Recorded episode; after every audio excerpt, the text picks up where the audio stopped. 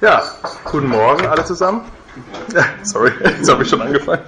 Ähm, mein Name ist Riccardo Altieri. Ich arbeite hier in Würzburg beim Johanna Stahl Zentrum für jüdische Geschichte und Kultur in Unterfranken als wissenschaftlicher Volontär.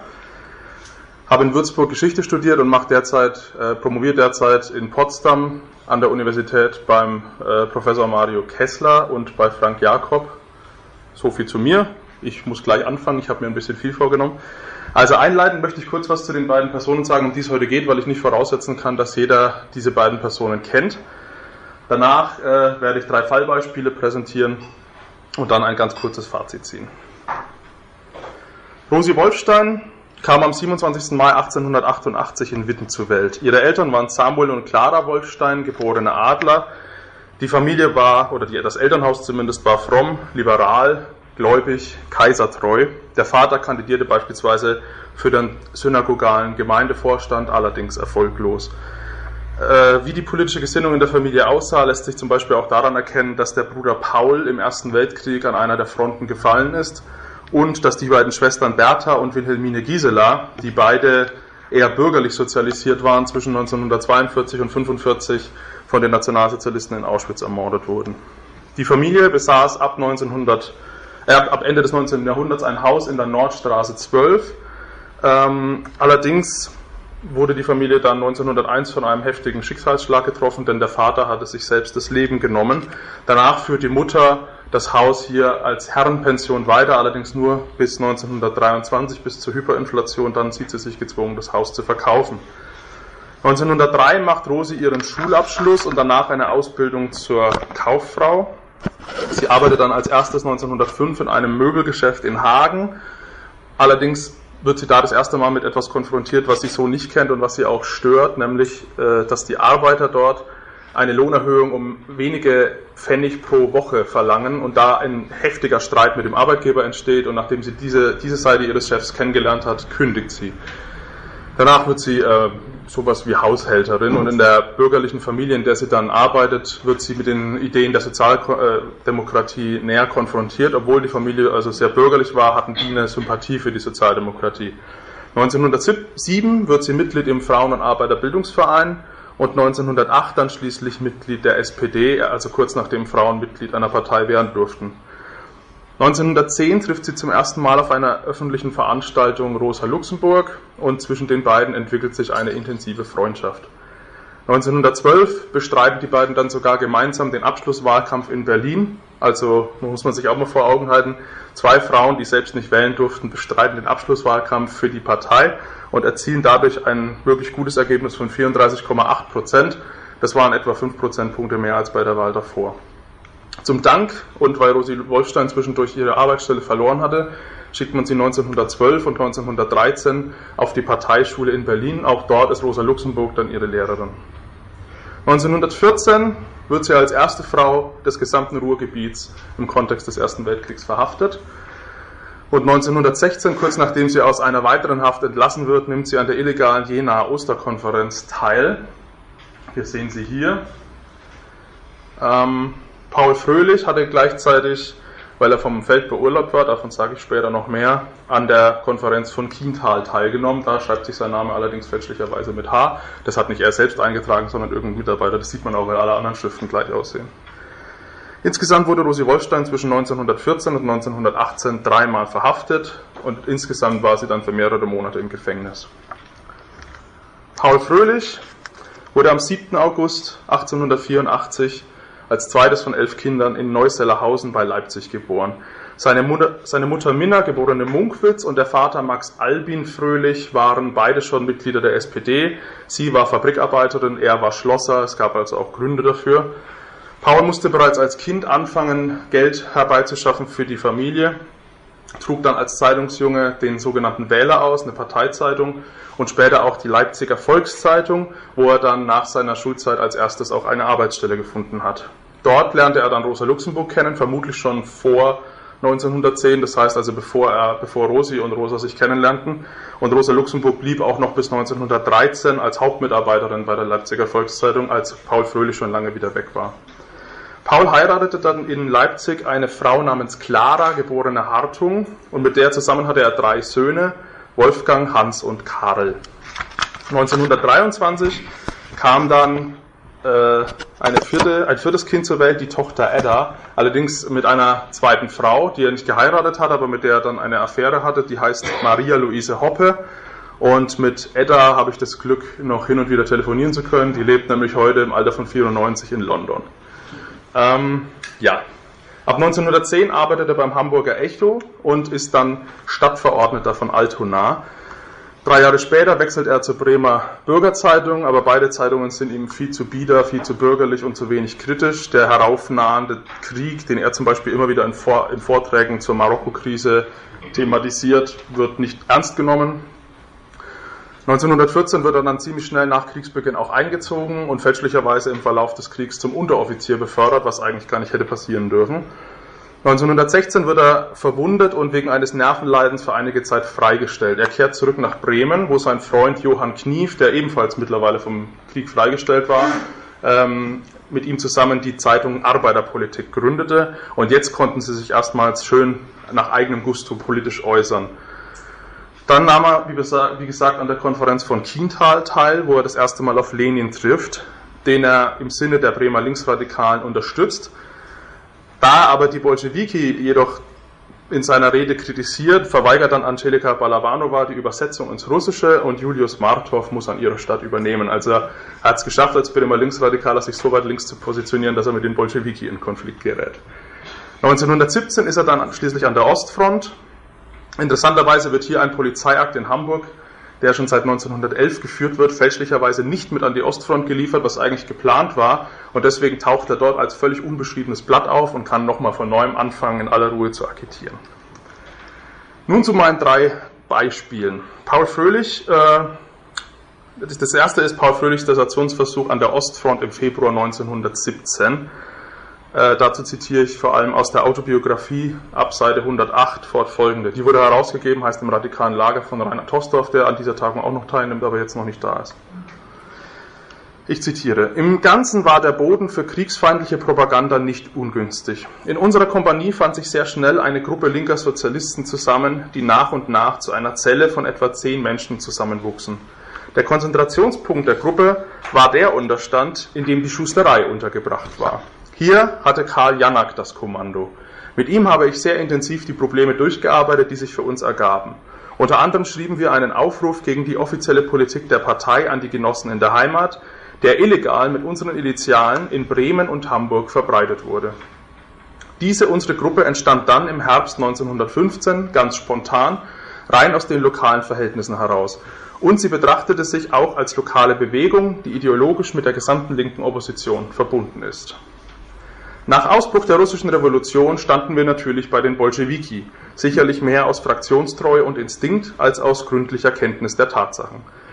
In den Spartakusbriefen aber wurden Hoffnungen auf die Menschewiki gesetzt. Wir waren schnell bereit, darin einen Mangel an politischer Klarheit zu sehen.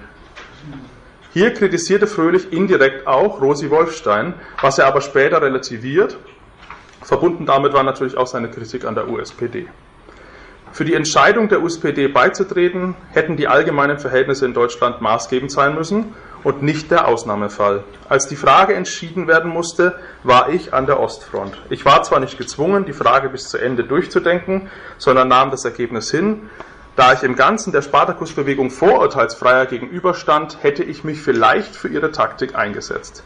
Denn jede Möglichkeit, im engsten Kontakt mit den organisierten Massen zu bleiben, musste ausgeschöpft werden. Sehr bald wurde ich als Schreiber der 31. Infanteriedivision abkommandiert. Das Essen war absolut unzureichend, schlechter als sonst bei der Truppe. Dann folgte eine Versetzung, an der neuen Stelle konnte ich mich satt essen. Immerhin lagen wir 20 Kilometer hinter der Front und damit jenseits des Gefahrenbereichs. Später, als ich die Verwaltung einer Feldbibliothek, übrigens einer recht guten, übernommen hatte, konnte ich dabei täglich mit etwa einem Dutzend Abgesandter der verschiedensten Kompanien sprechen nach dem Ausbruch der Russischen Revolution wurden die Soldaten natürlich noch aufgeschlossener. Unbedenklich konnte jetzt der kriegsfeindlichen Propaganda die revolutionäre Note hinzugefügt werden. Auch bei unserer Division kam es zu bekannten Verbrüderungen in den Schützengräben. Wieder konnte man die Arglosigkeit der Offiziere feststellen, die zunächst überhaupt nicht daran dachten, dass Ansteckungsgefahr vorlag. Erst nach geraumer Zeit wurde der Verkehr von Front zu Front verboten. Leider war ich damals nicht mehr im Dienststab, sondern in der Bibliothek und habe deshalb über Verbrüderung keine näheren Einzelheiten erfahren können. Ich wollte zu den Russen übergehen, in der Hoffnung, an der Revolution teilnehmen zu können. Eifrig studierte ich die Karte, aber die Sache war schwierig. Zum Übergang, Übergang kam nur die Landenge zwischen dem Naratsch und dem Mjasa-See in Frage, gemeint ist wohl der Mjatzelsee. Wie es dort aussah, wusste ich nicht und bis dahin waren es nur gut 15 Kilometer. Doch ehe ich mir über die Situation klar geworden war, bekam ich den Befehl, nach der Garnison Rendsburg abzudampfen. Das war Ende März 1917. Anschließend wurde Paul Fröhlich, der den militärischen Verantwortlichen, Verantwortlichen zwischenzeitlich wieder als politischer Querulant aufgefallen war, alle sechs Wochen in eine neue Einheit strafversetzt, um nicht mehr agitieren zu können. Zuletzt verbrachte er ab Sommer 1918 die restlichen Kriegsmonate in der geschlossenen psychiatrischen Abteilung eines Gefängnisses in Kiel, in der netten Gesellschaft eines Mörders, wie er schreibt. Es wurde während des, er wurde während des Matrosenaufstandes von einem Sanitäter aus seiner Zelle befreit.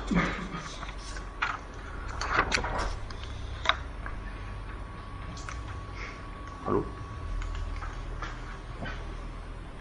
Jetzt komme ich zu den äh, Ereignissen auf dem Gründungsparteitag der KPD, bei, der, bei dem Rosi Wolfstein einen Redebeitrag hatte und Paul Fröhlich gleich mehrere. Rosi Wolfstein, die als Schriftführerin dem Vorstand des Parteitages angehörte, nahm in ihrem einzigen Redebeitrag lediglich an einer Stelle indirekt Bezug auf die Verhältnisse in Russland, als es nämlich um die Frage der Nationalversammlung ging. Ehemalige USPD-Angehörige wie Rosi Wolfstein und vormalige Bremer Linksradikale wie Paul Fröhlich die sich, angestoßen durch Fröhlichs Freund Johann Knief, schon vor der Parteigründung den Namen Kommunisten gaben, nämlich internationale Kommunisten, standen sich auf dem Parteitag immer wieder entgegen. Auch in Wolfsteins Rede ist deshalb indirekt Kritik an den Bremern herauszuhören, was als Echo auf Fröhlichs mehrfach geäußerte Kritik am Spartakusbund verstanden werden darf. Dann möchte ich noch zwei Dinge zur Anführung bringen, gegen die Nationalversammlung zu sein. Erstens, durch die Wahlen während des Krieges und zu den Arbeiterräten haben wir gesehen, dass die radikalen, entschlossenen Elemente eine Abneigung vor jeder Wahl haben, bei der die Bürgerlichen noch abstimmen können. Dass auf unsere Vertreter so wenige Stimmen fallen, ist nicht gleichbedeutend damit, dass wir so wenige Anhänger haben. Die Enttäuschung darüber, was den russischen Genossen durch eine Nationalversammlung gebracht wurde und über die Wertlosigkeit eines Parlaments ist bei den aufgeklärten Arbeitern so groß, dass wir sie zu den Wahlarbeiten nicht bekommen können, während wir sie jetzt für diejenigen Arbeiten haben können, die wirtschaftlichen Kräfte mobil zu machen, sondern es durch solche Argumente in die Luft zu sprengen. Ein zweites Argument ist, dass wir durch den Zusammenschluss mit den internationalen Kommunisten, die absolut gegen die Wahlbeteiligung sind, sofort in Konflikt mit ihnen kommen, wir wollen unsere junge Vereinigung nicht einer solchen Belastungsprobe aussetzen. Die junge Vereinigung ist freilich die neu gegründete KPD. Fröhlich kommentierte dieser, diese Kritik später lediglich damit, dass USPD und Spartakusbund in der Leipziger Volkszeitung, die er ja schon seit Kindertagen kannte, während des Krieges gemeinsam mit den Gewerkschaften teilweise kontraproduktive Politik machten, die indirekt die Kriegstreiber gestützt haben sollte. Seine vorhin bereits zitierte positive Einstellung gegenüber dem Spartakusbund mag demnach eher eine retrospektive Meinungsänderung darstellen, bedenkt man, dass er beim Verfassen der Autobiografie 1938 bereits mit Rosi Wolfstein liiert war. Fröhlich selbst provozierte im Kontext eines Vortrags von Rosa Luxemburg während des Parteitages eine längere Diskussion. Auslöser war die russische Revolution und der Umgang mit ihren Verfechtern, den Bolschewiki. Die Bildung der Arbeiter- und Soldatenräte, das ist das Stichwort dieser der deutschen Novemberrevolution, das ihr sofort das Gepräge der proletarischen sozialistischen Revolution gegeben hat, bei allen Unzulänglichkeiten und Schwächen des ersten Moments, und wir sollen es nie vergessen, wenn man uns mit den Verleumdungen gegen die russischen Bolschewisten kommt, darauf zu antworten, wo habt ihr das ABC eurer heutigen Revolution gelernt? Von den Russen habt ihr es geholt, die Arbeiter- und Soldatenräte. Und jene Leutchen, die heute als ihr Amt betrachten, an der Spitze der deutschen sogenannten sozialistischen Regierung die russischen Bolschewisten zu meucheln, Hand in Hand mit den englischen Imperialisten, sie fußten ja formell gleichfalls auf Arbeiter- und Soldatenräten. Und sie müssen damit bekennen, die russische Revolution war es, die die erste Losung für die Weltrevolution ausgegeben hat. Damit bezog er sich freilich auf die Oktoberrevolution, Wirft man einen Blick zurück auf Fröhlichs Einsatz an der Ostfront und den Desertionsversuch zu den Menschewiki, fragt man sich, wie er im Oktober 1917 wohl reagiert hätte, wäre er so nah an der russischen Front gewesen. Doch diese Antwort muss ungeklärt bleiben. Rosa Luxemburg beendete ihren Vortrag, der besser als jeder vorherige und nachfolgende bei den Genossinnen und Genossen ankam, mit einer Resolution, die einstimmig verabschiedet wurde. Der Regierung Ebert Scheidemann wurde darin der Kampf angesagt, ihre Vertreter als Todfeinde angesehen der Grund, die Kollaboration der Deutschen mit britischen Imperialisten im russischen Bürgerkrieg, käme einem Verrat am russischen Proletariat gleich. Einem Verrat an der russischen Revolution. Unmittelbar im Anschluss folgte Fröhlichs längster Redebeitrag auf dem Parteitag, in welchem er gewaltkritisch auf Luxemburg und den Terrorbegriff im zu verabschiedenden Parteiprogramm rekurrierte. Genossen, da muss ich sagen, ich finde in dem Programm eine Stelle, die mir doch bedenklich erscheint und bei der ich vermute, dass da etwas Schüchternheit vorgelegen hat, als man sie schrieb. Auf Seite 4 finden Sie den Abschnitt 3, in dem es heißt, Zitat, in den bürgerlichen Revolutionen war Blutvergießen, Terror, politischer Mord die unentbehrliche Waffe in der Hand der aufsteigenden Klassen. Die proletarische Revolution bedarf für ihre Ziele keines Terrors. Sie hasst und verabscheut den Menschenmord. Sie bedarf dieser Kampfmittel nicht, weil sie nicht Individuen, sondern Institutionen bekämpft, weil sie nicht mit naiven Illusionen in die Arena tritt, deren Enttäuschung sie blutig zu rächen hätte. Zitat Ende. Genossen, gegen diese Fassung habe ich Schwerwiegendes einzuwenden. Zunächst bedeutet diese Fassung eine scharfe Kritik an der Taktik der Bolschewiki, die ganz offen erklärt haben, jawohl, wir müssen zum Terror greifen. Nun, Genossen, das kann uns natürlich nicht abhalten, unsere Wege zu gehen, wenn die Bolschewiki andere Wege gegangen sind. Genossen, wenn ihr euch den ungeheuer scharfen Bürgerkrieg klar macht, der da drüben geführt wird, dann werdet ihr euch auch klar werden, dass er mit allen Mitteln geführt werden muss, die zu Gebote stehen. Und dazu gehört auch die Mittel des Terrors. Genossen, das ist der Terror, den wir durchführen müssen, solange wir nicht zu noch schärferen Mitteln gezwungen werden. Und so sage ich, dass die russische Revolution nur durch die Weltrevolution gerettet werden kann, sind wir heu, uns heute darüber klar, dass die Weltrevolution jetzt unvermeidlich ist, dass sie unbedingt kommen wird. Hiermit greift Fröhlich unmittelbar die Position Lenins auf, dass die Weltrevolution nur dann von Erfolg gekürt sein könne, wenn sie in Deutschland ihren Anfang nähme. Überhaupt war Fröhlich ein großer Anhänger Lenins in, erst, in diesen ersten Jahren nach dem Krieg. Laut einem späteren Freund, Henry Jacobi, trug er sogar Haartracht und Bart absichtlich so, dass er mit Lenin deutliche Ähnlichkeit aufwies. Wie Rosa Luxemburg auf diese milde Kritik ihres langjährigen Freundes Fröhlich reagiert hat, ist nicht überliefert. Am selben Abend jedenfalls hatte sie sich aus gesundheitlichen Gründen vom Parteitag zurückgezogen. Womöglich hatte sie Fröhlichs Beitrag gar nicht mehr richtig wahrgenommen. Wer jedoch von Anfang an auf Luxemburgs Seite stand, lediglich in der Frage der Radikalität von ihr abwich, nach links wohlgemerkt, und mit Lenin nie richtig warm wurde, ist Paul Fröhlichs spätere Freundin äh, Rosa, Rosi Wolfstein. Sie hatte 1920 Gelegenheit, den großen Parteiführer in Russland mit ihrer Meinung zur Oktoberrevolution zu konfrontieren. Jetzt zitiere ich aus einem Radiointerview. Dann gab es Gespräche über diesen Krieg und über Krieg überhaupt, und als ein solches Gespräch im Gange war, kam Lenin durch den Korridor, blieb stehen bei der Gruppe, die sich gerade vor dieser Karte versammelt hatte, und hörte sich das Gespräch an. In dem Gespräch gab es schon ein Für und Wider. Ein Für, dass es richtig gewesen ist, in Polen einzumarschieren, ähm, um revolutionäre Kräfte eventuell in die Macht zu heben, und andere Kräfte, zu denen ich gehörte. Jedenfalls erinnere ich mich, dass ich schon mit den Delegierten, die dort versammelt waren, in einem Streitgespräch war weil ich schon die Meinung vertrat, dass es nicht richtig war, den Versuch zu unternehmen, die revolutionäre Bewegung mit durch die russische Armee zu unterstützen. Und Lenin, der sich dazu stellte, hörte sich das erst ein Weilchen ruhig an und sagte dann, wir haben das unternommen, weil wir versuchen wollten, die revolutionären Kräfte zu unterstützen. Und darauf sagte ich, aber Politik mit den bewaffneten Kräften zu unterstützen, halte ich nicht für gut, halte ich nicht für richtig. Und das sagte er, und das ist mir eben in Erinnerung geblieben, wörtlich, man muss zuweilen versuchen, mit dem Bajonett zu untersuchen, wie reif eine Situation ist, nicht wahr? Und da habe ich noch eingewandt, dass ich glaube, dass er dieser Situation nicht gut tut, wenn man mit dem Messer an sie herangeht. So eine schwache Gegenantwort.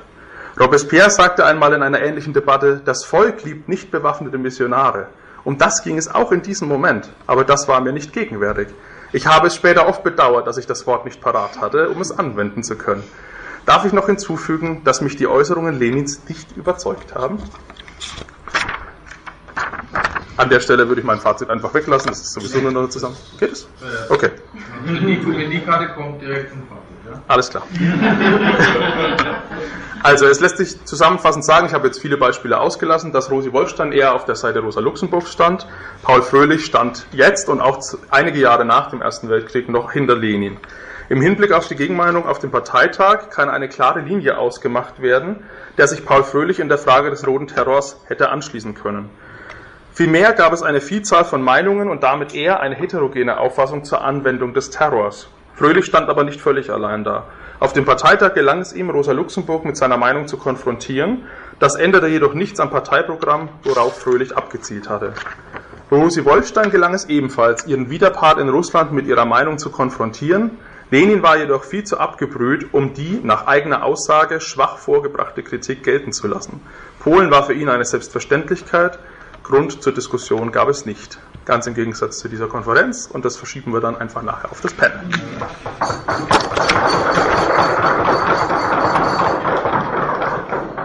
Ich würde dann